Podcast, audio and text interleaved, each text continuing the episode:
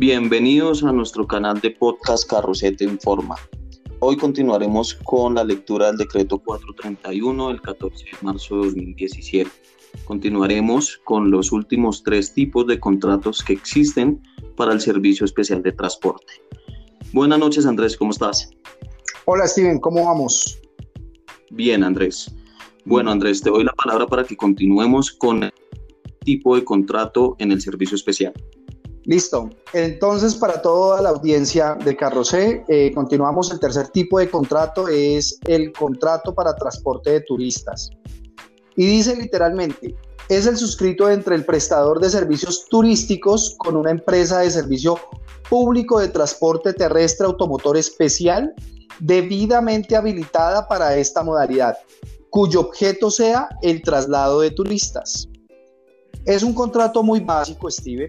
Eh, básicamente lo que nos dice es que las empresas eh, cuyo objeto sea el tema turístico puede contratar empresas de transporte terrestre automotor especial que estén habilitadas específicamente para esa operación turística. ¿Listo? Ok, listo. Eso debe, reposar en el extracto de contrato para que no vayan a haber problemas. Hay varias empresas eh, que están habilitadas tanto en turismo como empresariales, como que se dedican a temas de salud solamente. Entonces hay que averiguar bien para no ir a infringir la ley. ¿Listo?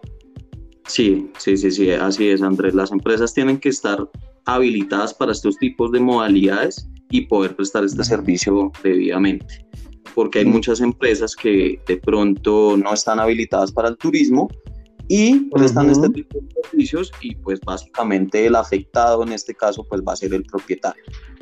O si compran su, su capacidad transportadora en una empresa que no esté habilitada para servicios turísticos, para prestar este tipo de servicio, que no tengan eh, la respectiva reglamentación para esto, y ustedes compraron la camioneta, compraron la capacidad, se van a dedicar a temas turísticos, pues con los extractos de esta empresa no van a poder. Y van a tener que hacer un convenio con otra que sí esté habilitada para eso, pero ojo, van a entrar en un doble gasto porque van a tener que pagar doble rodamiento en dos compañías diferentes. Así es, Andrés. Bueno, Andrés, continuamos con el cuarto tipo de contrato. Este es el contrato para un grupo específico de usuarios, transporte de particulares es el que se celebra el representante de un grupo específico de usuarios con una empresa de servicio público de transporte terrestre automotor especial, debidamente habilitada para esta modalidad, cuyo objeto sea la realización de un servicio de transporte expreso para trasladar a todas las personas que hacen parte del grupo desde un origen común hasta un destino común. El traslado puede tener origen y destino en un mismo municipio siempre y cuando se realicen vehículos de más de nueve pasajeros. Quien suscribe el contrato de transporte paga la totalidad del valor del servicio.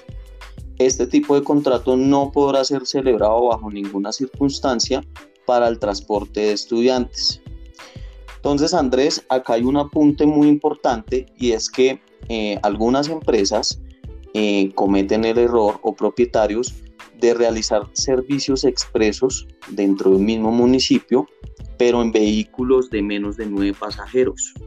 Entonces he visto muchos casos en donde este tipo de contrato no lo interpretan de la manera adecuada y bueno, pues eh, aquí básicamente este tipo de contrato solamente está habilitado para vehículos que tengan capacidad mayor a nueve pasajeros, Andrés.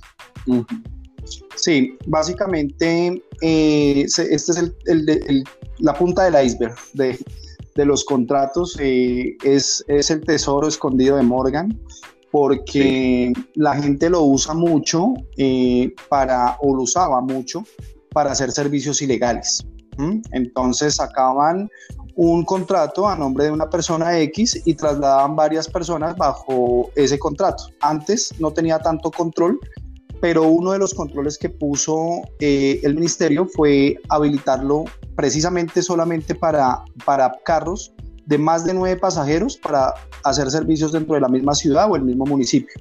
Entonces hay que tener mucho ojo, mucho cuidado, porque varias personas a veces usan esa modalidad y pues se pueden estar arriesgando a un FUEC, a un mal hecho, se pueden estar arriesgando a una inmovilización, incluso a una penalización con inmovilización del vehículo y parte administrativa. Sí, señor, así es, Andrés. Entonces, mucho cuidado para las personas que nos están escuchando. Para eso hacemos estos podcasts, para informarles y instruirlos en este tema de contrataciones. Entonces, bueno, Andrés, continúa con el número 5 del contrato de servicio especial. Ok, quinto y último contrato es el contrato para transporte de usuarios del servicio de salud. Es el suscrito entre una empresa de servicio público de transporte terrestre automotor especial debidamente habilitada para esta modalidad. Y las entidades de salud o las personas jurídicas que demandan la necesidad de transporte para atender un servicio de salud para sus usuarios con el objeto de efectuar el traslado de los usuarios de los servicios de salud que por su condición o estado no requieran de una ambulancia de traslado asistencial básico o medicalizado. Eh, yo creo que este es el contrato más común en este momento eh, por la crisis que hemos estado atravesando de la pandemia, donde encontramos que muchas EPS y PS están contratando este servicio para el traslado de médicos, enfermeras, eh, pacientes de primera línea, personal discapacitado entonces, este contrato es uno de los más comunes hoy en día y es uno de los que más genera trabajo en nuestro sector, en las ciudades principales por lo menos. Entonces es muy común ver en este tipo de contratos eh, flotas de minivans, eh, capacidad de siete pasajeros, porque algunas tienen que tener adaptaciones por el tipo de traslado que se necesita. Algunas requieren que las sillas sean abatibles, en la parte de atrás para poder transportar, digamos, si llevamos un paciente en silla de ruedas y requiere que la silla de ruedas vaya dentro del vehículo, pues es, es muy común que necesitemos vehículos con espacio para este tipo de contrato. Vale, Andrés. Ya nos quedan los últimos parágrafos de, esta, de este artículo que me parece muy importante anotarlos. El primer parágrafo dice, Bajo ninguna circunstancia se podrá contratar directamente el servicio de transporte terrestre automotor especial con el propietario, tenedor o conductor de un vehículo. El segundo parágrafo dice, las empresas de servicio público de transporte terrestre automotor especial debidamente habilitadas no podrán celebrar contratos de transporte en esta modalidad. Conjuntas de acción comunal, administradores o consejos de administración de conjuntos residenciales. Es correcto, es correcto. En el parágrafo 1 podemos ver claramente que en el FUEC jamás, pero jamás podrá aparecer como contratante eh, el propietario del vehículo ni el conductor. El conductor aparece donde dice conductor, pero jamás podrá aparecer como contratante. Y el propietario igual. Entonces, ojo, hay que tener eso muy en claro para no ir a generar extractos de contrato confusos y meter en problemas pues eh, al propietario del vehículo y a la empresa de transporte. y en el segundo este, en el, ah, algo? algo sobre el parágrafo 1? Este, en este punto me parece muy importante porque eh, suele pasar que alguna, algunos propietarios, eh, cuando hablábamos del tema de transporte de familias, eh, ellos su root para poder hacer el FUEC de extracto familiar y lo bajo el nombre del mismo. Entonces ahí están cometiendo un grave error. Tiene que ser un root de otra persona que no sea ni propietario, ni tenedor, ni conductor del vehículo. Es correcto.